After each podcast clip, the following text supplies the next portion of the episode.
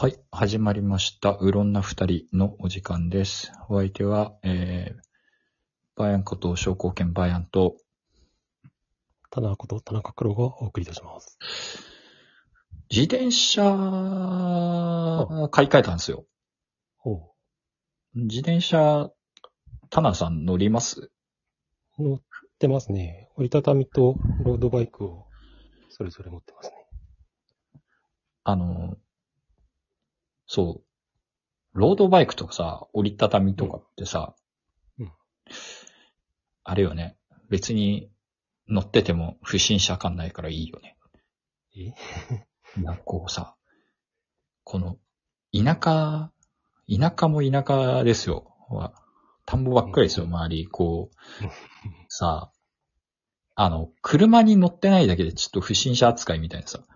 ああ、それはわかるね。うちも実家の方田舎だから。そう、あるよね。なんかね、チャリ乗ってるだけで微妙に警戒の目を向けられる時あってさうん、それ、それがロードバイクとかだとそうでもないよね。ろそういう趣味の人なんかな。ママチャリはね、結構厳しい時あるよねわ。かります。でさ、前からノーパンク自転車乗ってたんですよ。あの、パンクしまくるのがすっごい嫌で、ズボラだからさ、あの、空気とかもあんまり入れないからさ、そう、すぐパンクするしさ、あの、なんか、行っちゃえみたいな感じで結構悪路をさ、行くタイプなんですよ、自分はチャリ乗ってる時に。そうするとさ、高確率でパンクするじゃん、自転車のやつで。あいつさ、パンクするじゃん、すぐ。そう、もう、もう嫌だと思ってさ、ノーパンク自転車に買い替えたの、前。今乗ってるやつもノーパンク自転車なんだけど、その前のやつもノーパンク自転車だったんだけど、ノーパンク自転車のロードバイクみたいな形してるやつに前乗ってたんよ。で、えっと、マジでパンクしないけど乗り心地はすごい悪いっていう。あ、そうなんだ。あれさ、空気が入ってるっていうのってさ、乗り心地をやつは担保してるんだね。まあね。クッション性があるやんか？あの、ノーパンク自転車マジで全然パンクしないし、もう、一年経ったら目安にタイヤを変えてくださいとか言ってんだけど、あれは単なる自転車屋の陰謀で、あの、全然別にすり減んねえから、タイヤっていうね。滑るようになったりしてないからっていう、あの、あの、買うときにさ、前買った時もそうだったし、今回買い替えた時もそうだったんだけどさ、こう、すぐツルツルになっちゃうんで、あの、一年経ったらタイヤを変えてくださいね、とか言われるんだけどさ、全然そんなことないからっていう。あれは、あれですよ、つって買い替えさせるための罠。罠、罠なんですよ。なんだけど、えっと、それはそれとしてさ、その、えっと、ノーパンク自転車にしたら、すごいケツが痛いっていうさ、お振動がもろに来るからさ、ケツに来るわけですよ。で、パンクする自転車の方が乗り心地は良かったなと思いつつも、パンクしないっていうさ、すごい画期的なさ、やつじゃん。マジか、マジ一切パンクしないから、もう本当に。それはすごいと思う、俺。中になんかね、シリコンみたいなのが充填してあるよ。それによって、あの、要するに中がさ、密度マックスになってるからさ、こううん、何かが刺さっても空気が抜けるなんてことはないわけ。中が綿詰まってるようなもんだから。っていう、そう、半永久的に乗れるわけよ、だから。うんすごい。で、でも7年ぐらい乗ってたら、さすがに朽ちてきて、あの車体の方が朽ちるのね。あの、自転車のタイヤは健在なんだけど、あの自転車の方が錆びまくって朽ちてきて、そ、そ、それ大丈夫ですか？みたいなことよく周りに言われて、じゃあそろそろ買い替えるかっていう。で、甥っ子がいるんだけど、嫁さんの方のさ、あの、一族のさ、甥っ子がさ、なんか、自転車よくパンクしてイライラしてるって言うからさ、じゃあ、めちゃめちゃボロいけど俺の自転車いるみたいな話になって、その子に、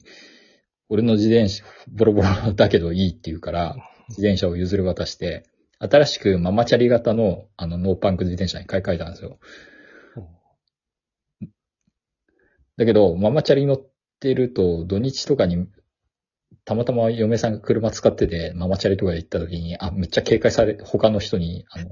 外の人に警戒されてるっていう気づきがあったっていう話と、ママチャリに乗ってる角刈りのおっさんダメだよね、やっぱりね。はいやばい人にしか見られんっていうさ、気づきがあったっていう話と、あと、これ買ってから気づいたんだけどさ、この、ノーパンク自転車くん、これさ、今度のやつさ、前のやつみたいに型番しか書いてない、なんか、不愛想な感じのやつじゃなくてさ、なんか相性みたいになんか名前が書いてあってさ、それがさ、なんかアルファベットでさ、ベルナルドって書いてあるんですよ。バーナードなのかもしれないけどさ、多分さ、俺思うにさ、アルベルトのパクリだと思うよね。アルベルトってなんだっけ？アルベルトっていうママチャリで結構売れてる売れ線のさ、さ、自転車あるやん、なんか。はいはいはい。あれの多分パクリで、ベルナルドっていう名前にしてると思うんだけど。すごいパチモン感ないこれ。極めつけですよ、このね、パチモン感もね、さらにね、際立っているね、あの、極めつけがね、あの、ベルナルドのさ、アルファベットのさ、D の後に O が入ってるんですよ。これじゃベルナルドじゃんと思って。誰が作ったのか知らないけど、ここんなにパチモン感を出せるのすごいよなと思って。どうってなんやねんって思いながら、こう、毎日、毎日またがるときにさ、あの、車体の真ん中にベルナルドーって書いてある。行くぞ、ベルナルドみたいな。乗ってんだけどさ。なんだろう、このパチモン感って思いながら、こう。まあね。いいんだけどさ。ちなみにホームセンター大輝で買いました。大輝って、大輝もあれこれひょっとして地方限定の店なんかな？ローカルじゃない？ローカルだよね、多分。俺も四国でしか見たことないんだけど、大輝。ホームセンター、大輝、大輝っていうね、なんかすごい力強く終わる歌が、店の中でずっと流れてるっていうね。こう、店の中で流す終わりに、終わり方がすごい豪快に終わるからさ、なんかすごい、毎回、店内にいる間に一回終わった感が出るっていうさ、こう。CM とかでさ、流れるんだったらさ、いい、いいじゃん。なんか、大輝って終わってさ、店の中で流れてる歌にもこれ入っててさ、買ってる最中になんか勝手に終わった感にされるっていう、なんか、不思議なホームセンターだなって思いながら。あ、でも、俺一回さ、こう、えっ、と、愛媛にうん赴任してきて、その、しで、次に香川に行ってさ、うんで、愛媛にいた時に家の近所に大輝あったんようん。ホームセンター大輝が。で、香川行ったらちょっと遠いんであんまり行かなかったんだけどさ、で、あの、愛媛に戻ってきたらさ、昔よく行ってた大輝で、またその、さっき言った自転車買い直す時に行ったんだけどさ、こう、なんか、おしゃれになってた。なんか なんだ昔はあの、なんか、すごい、ホームセンターって感じのホームセンターだったんだけど、あの、なんか、キャンプ用品コーナーみたいなのができてて、なんか、ロゴスとかなんか、ああいうメーカーのなんか商品とかいっぱい扱うようになってて、だった、大気ともあろうものがおしゃれになってる。いや、田舎を馬鹿にしてるわけじゃないですよ。なん、なん、もう10年近く住んでるからね、四国にね。そう。四国のことを愛してはいるんだけどさ、大気っていうのは不愛想な感じの、さ、いや、店員は別に愛想いいけど、あの、店の作りがもっと不愛想な感じの、無味無臭な感じの店だと思ってたのに、なんか、キャンプ用品コーナーがおしゃれになってるみたいな。っていうか、キャンプ用品コーナー前なかったしと思って、なんかちょっとびっくりしました。という感じでございますよっていうね。チャリね。でも、ママチャリに戻ったらちょっとロードバイク、やっぱり、速くて乗りやすかったなってちょっと思って。やっぱチャリね、性能違うよね。違いますね。このチャリでね。やっぱロードバイクの方が強いよなと思って。だけどなもうおっさんだしなと思って。アマチャリでもいいかなと思ったら、こう警戒されるっていう。うあ、警戒されるといえばさ、この前なんかツイッターとかにも書いたんだけどさ、ちょ、釈然としないことが一回あって、こう、の飲み込めないなと思ったことがあって、車乗ってたんですよ。えっと、車乗ってたら、道路のど真ん中で、女子中学生がね、あの、井戸端会議みたいなのをしてるわけですよ。で、なんか、チャリにもたれかかって、わかる？あの、チャリのさ、ハンドルのところにさ、肘乗せてさ。ブラブラしながら喋ってるみたいなさ。感じのが3人ぐらいもう道路の真ん中に集まってなんかくっちゃべってるわけですよ。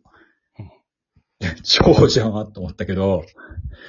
なんだけど、その体勢でいるということはさ、びっくりしたらさ、ガタって倒れない？多分。あの、自転車のハンドルに肘乗せてブラブラしている状態でさ、なんか足だけでさ、ブラブラしてる感じでさ、足っていうかつま先だけ地面につけてプラプラしてるような感じだったからさ、俺これクラクション鳴らしたらこいつらこけるんちゃうんと思って。で、まあ別に急いでるわけじゃなかったから、ちょっと待ってたんよ、気づくのに。車に気づいて立ち去ってくれるの待ってたんよ。うんそしたらなんか、その中学生たちがさ、なんか、こっちのこと指差し、気づいた途端になんかこっちのこと指差しながら急いで帰っ 自転車乗って帰ってってさ、あ、これあれだ。なんか、下校時に声かけする怪しいおじさんみたいに思われたんだと思って、いやいやいやいや、お前らが邪魔だったっていうのに気使って俺がクラクション鳴らさなかっただけ